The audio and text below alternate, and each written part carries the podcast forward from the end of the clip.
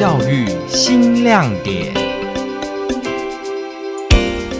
邀请听众朋友来到今天的教育新亮点，我是台东分台的凯欣。在台东有一所非常特殊的学校，其实它是一个社区营造点——顺天书屋。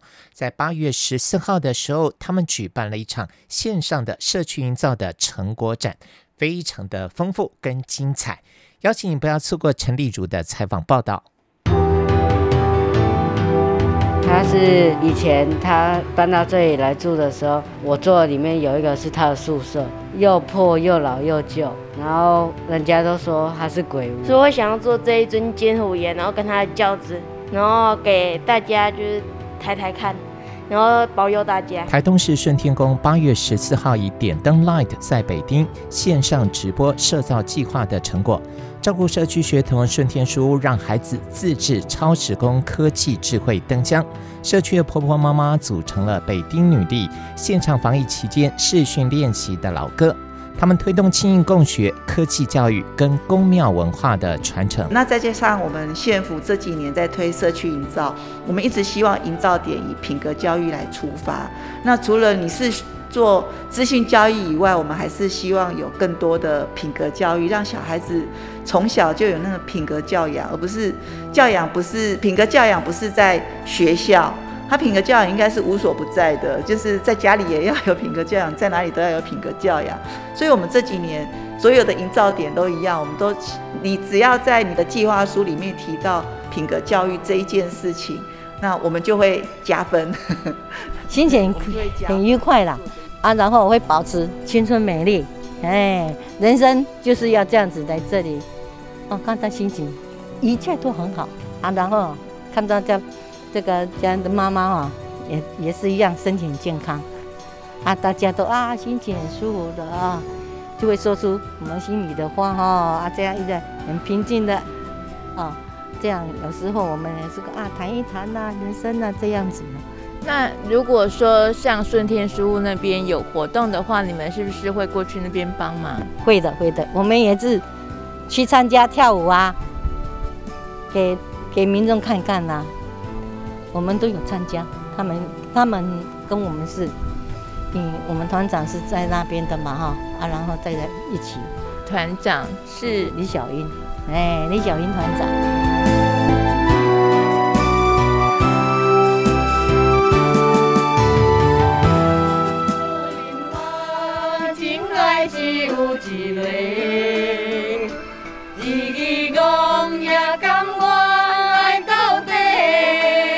北丁女力的成员之一李秀凤她说：“顺天宫社区的婆婆妈妈每天早上七点到九点在北丁跳舞以及练唱。两个多月前疫情紧绷，大家透过视讯的方式来练唱，透过一首又一首的老歌，牵起彼此之间的关怀。保丁这个草地哈很丰丽，看得很舒服啊，在这里运动心情舒适，对人体都很健康的。因为哈，我建议我们的团长。”多加一个唱歌，唱歌都可以疏松我们肺部的能量，对人身体比较好，比较健康。我建议啊，他就准备，我就写很多的歌，歌名给他，他就开始准备，一张一张的印出来给我们。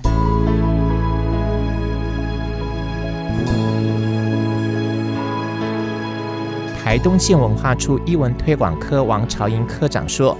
顺天宫社造的召集人李小英结合了地方热心的民众打扫环境义务的提供空间，而顺天书屋指导弱势小朋友资讯课程，在今年引导学童运用复合媒材制作科技智慧故事灯箱，从台东的老照片出发，认识在地的历史文化，让孩子们诉说在地的故事。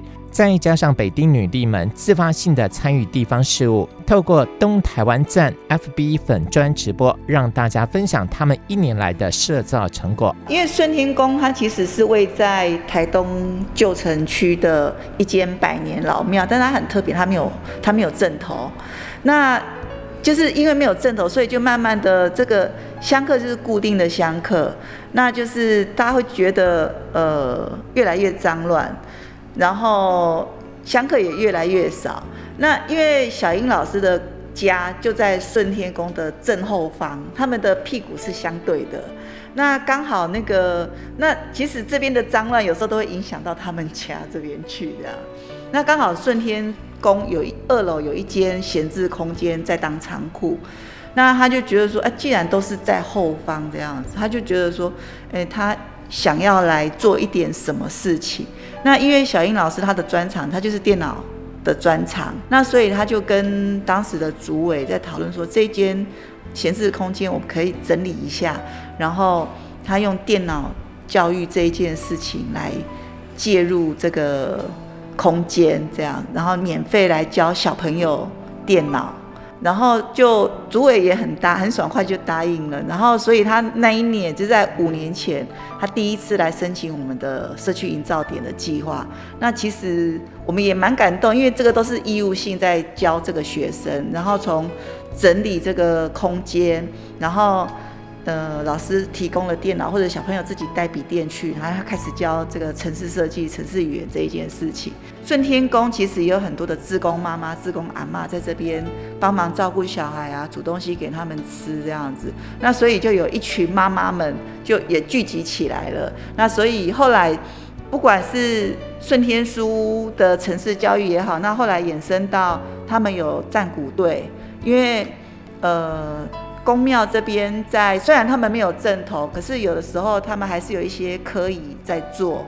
那后来发现，其实宫庙已经都断层了，连要那个台语叫靠棍 这件事情，就也没有人可以打鼓这一件事情。那后来就是有一些转折，然后就觉得，哎、小朋友其实可以来练打鼓这一件事情。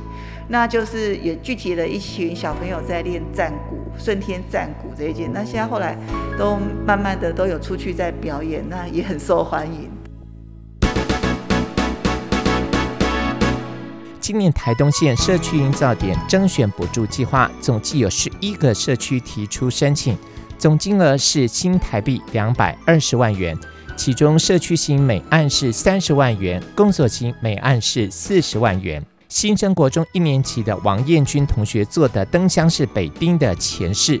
他指出，有一次在线上课程听到曹学仁校长诉说昔日北丁的故事，让他很想动手把这个老故事做成灯箱留下来。是有一次我们大家在线上的时候，曹校长说北丁以前的故事给我们听。他是以前他搬到这里来住的时候。我坐里面有一个是他的宿舍，又破又老又旧，然后人家都说他是鬼屋，然后他前面的地方，人家以为这都是垃圾场，所以有的人都会把垃圾丢过来。然后有一次，那个校长走出来，看，然后旁边有小朋友刚好经过，说：“哇，那里有人住哎，还那么多垃圾。”所以他们。他们后面才知道，原来这也不是垃圾场。顺天书屋的学生廖继轴制作智慧灯箱是金虎爷教子。他说，因为本身对宫庙文化有兴趣，而且金虎爷是大家的守护神，也是小朋友的保姆，所以他做了金虎爷的灯箱，希望大家都能够平安。你以前有做过这个东西吗？有，因为我自己本身就有在玩庙会的缩小版，名称叫做模型庙会。所以你也是从你以前的构想把它延伸嘛？对，金虎也是你从小就很仰慕的一个对象吗？我仰慕的对象很多，例如三太子也是。可是你为什么特别挑金虎爷？因为虎爷比较好做，这也是原因之一。嗯，因为如果是做其他神尊的话，我比较不会做，因为他你要去做他的就盔甲的那个纹路之类的。然后金虎也就只要帮他上身，然后帮他做个斑纹，然后跟脸部的调试，这样就好了。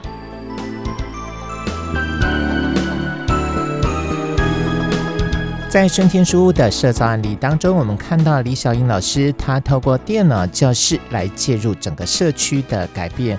不仅改变了社区的气氛，也改变了社区的环境。今年教育新亮点，希望你会喜欢。我是凯欣，再次感谢您的收听，我们在下一次同一时间空中再会，拜拜。